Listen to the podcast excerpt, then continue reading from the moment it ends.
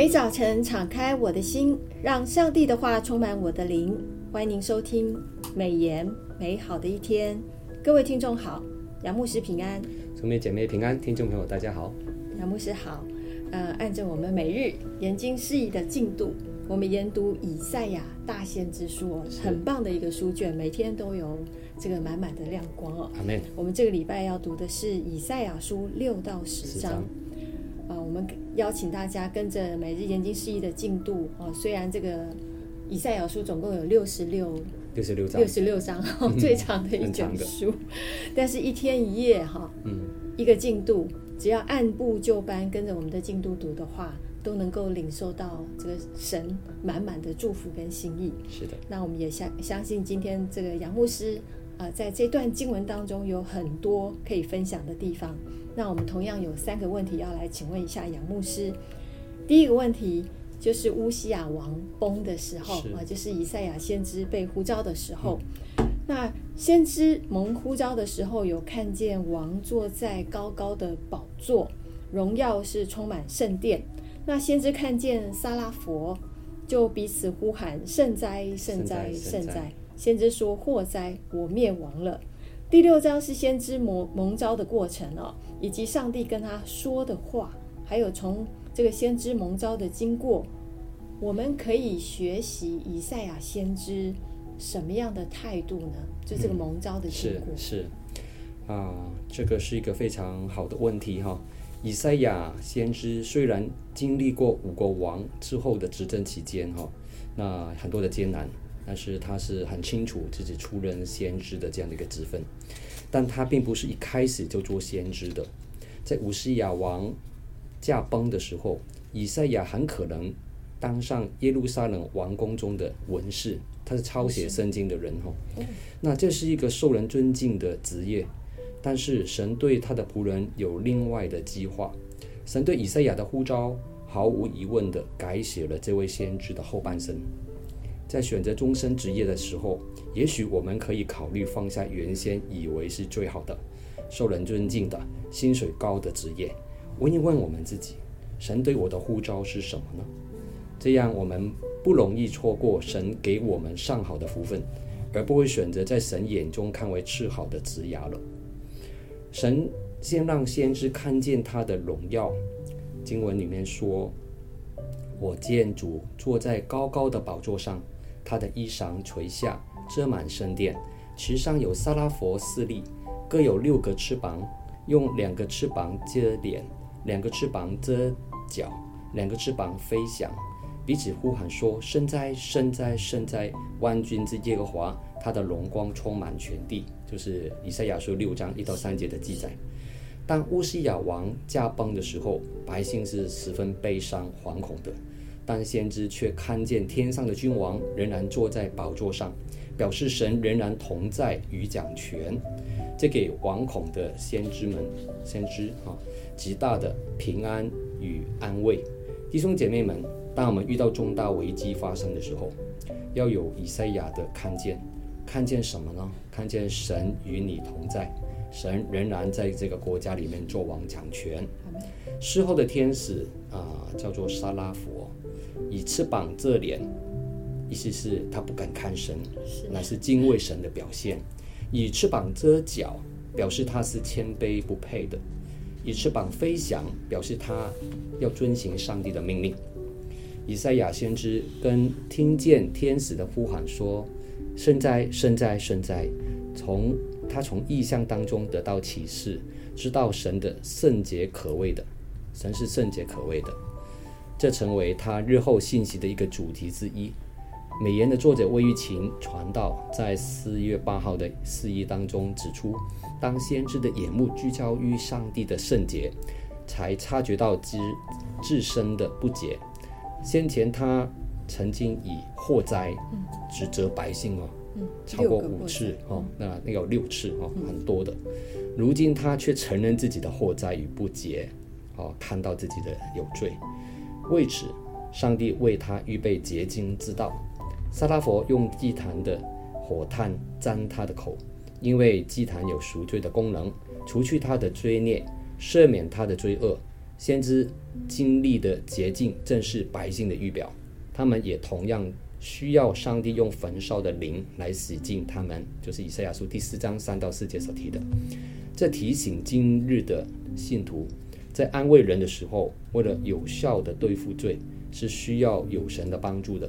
当我们经历蒙赦免的恩典之后，就能够同理他人的遭遇，分享神在我们身上的赦免之恩了。是感谢杨牧师哦，同从呃先知蒙召的这个过程当中，嗯、其实我们可以学习到的是很多的很多的功课。对，当我们知道说以赛亚他蒙蒙这个呼召的时候，他就可能先调整一下自己的这个眼目。嗯、是的，真的是尊主为大，把主放在第一位，把神放在第一位的时候，嗯、对这个对对于我们后世的基督徒，我们蒙受呼召的时候。啊、呃，优先次序其实也是很重要的一个提醒。嗯、最重要的是，啊、呃，经过这个过程当中的洁净，他成为一个真的就是很顺服神，啊、呃，全然的为神所用的一个先知。阿们，感谢主。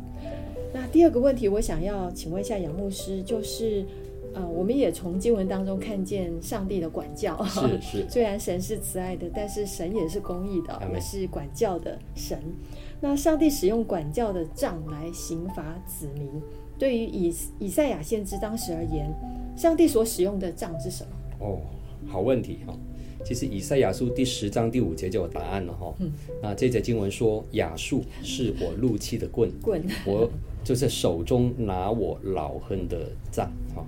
那对于以赛亚先知当时候而说，啊，在米索波达米。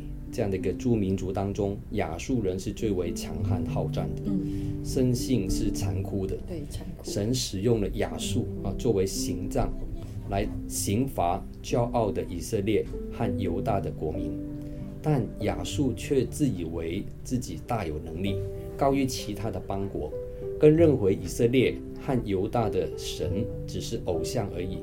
亚述举出他曾经歼灭的国家。并嘲笑这些国家依靠偶像徒属属于是徒劳无益的。除此以外，最为生动的是作者以以人伸手到鸟巢探取鸟蛋，啊，用周围的雀鸟啊，就是轻落寒蝉的反应啊，来形容亚述侵略邻国。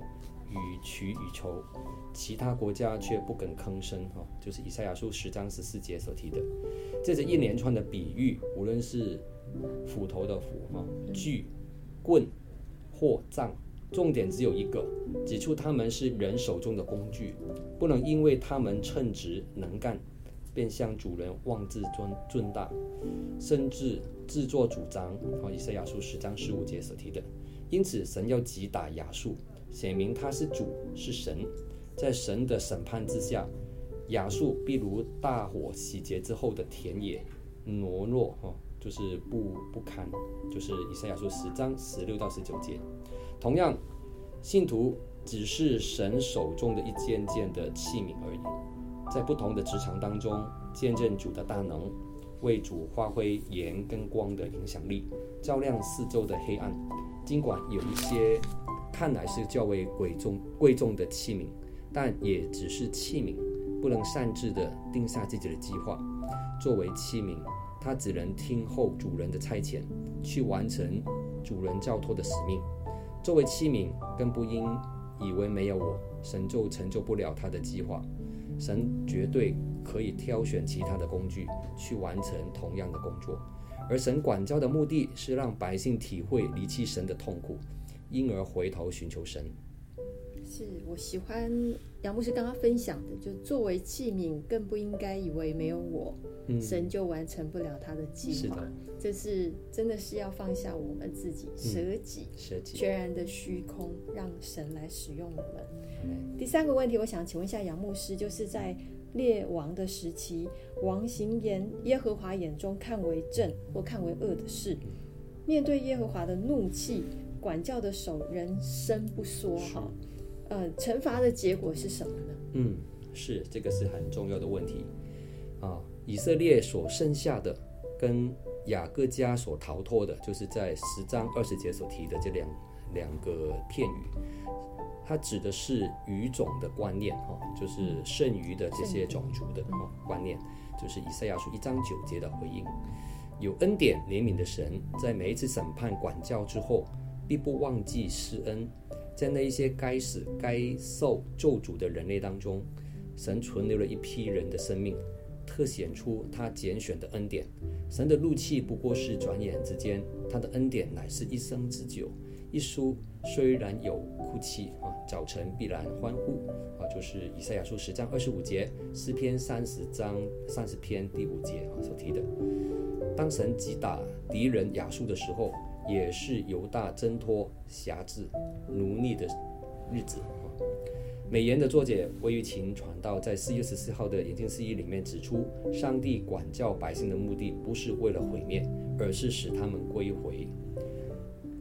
以赛亚书第十章二十节提到，到那日，就是以色列人以色列人中啊逃脱的人将归回。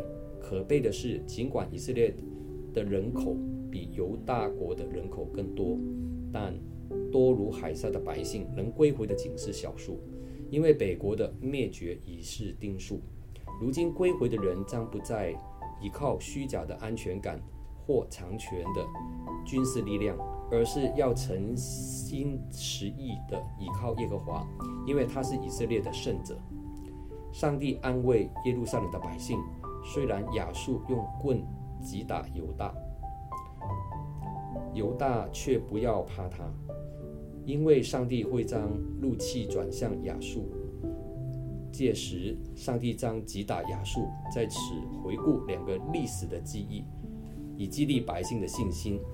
其一是基甸在俄立磐石处置米甸人，啊，就是四世纪的第七章二十五节。其二是上帝曾经接摩士摩西向海伸杖，使埃及军兵。倾覆于海中啊，就是出埃及记十四章十六到三十一节。嗯，因此未来亚述辖制他们的恶也会被挣脱，就像他们祖先在出埃及所经验的拯救。昔昔日亚述国承认以色列的重恶，今天你我又有什么样的重恶呢？神激励百姓的两个救恩历史，是否也帮助你跟我呢？是。嗯，发现上帝呢是以马内利的神，他是跟我们同在的。嗯、只要我们真的是，就不要像这个我们读以赛亚先知书的第一章里面提到的，嗯、啊，厌弃耶和华，是的，或者是藐视以色列的圣者如果我们是存着是敬畏神的态度，嗯、然后遵守耶和华的律法，嗯、啊，或者是在我们的生命当中中真的是追求。活出基督的话，阿门。我想我们就是神是与我们同在。神虽然与我们同在，是慈爱同在，但是他也是一个审判的神哦。是的。所以他的同在，一方面是要求我们真的是要活出圣洁，一方面也真的是要感恩。是的。他与我们一起哦，好，感谢主。透过今天杨牧师的分享，让我们在读先知以赛亚书当中。我们看见更多神的心意，让我们更认识我们这位守约施慈爱的神，但是同时也是一个公平又公义的神。是，感谢主。那提醒一下大家，每日研经释义，呃，这一季所读的经卷就是以赛亚书。是，接下来我们会花两个多月的时间来读以赛亚书，接着呢，我们会读哥罗西书。那提醒大家，呃，每日研经释义是一天一夜的进度，陪伴大家五年，可以把圣经精读一遍。呃，我们现在读的是先知书，有些书我们会觉得很难读的，但是透过这样子的进度的话，可以让你养成恒心读圣经的习惯，也帮助大家从很难懂的经文当中得见属灵的亮光。那感谢今天美颜美好一天杨牧师的分享，我们分享到此，谢谢您的收听。愿上帝的话语丰富充满我们的生活，使大家福杯满溢。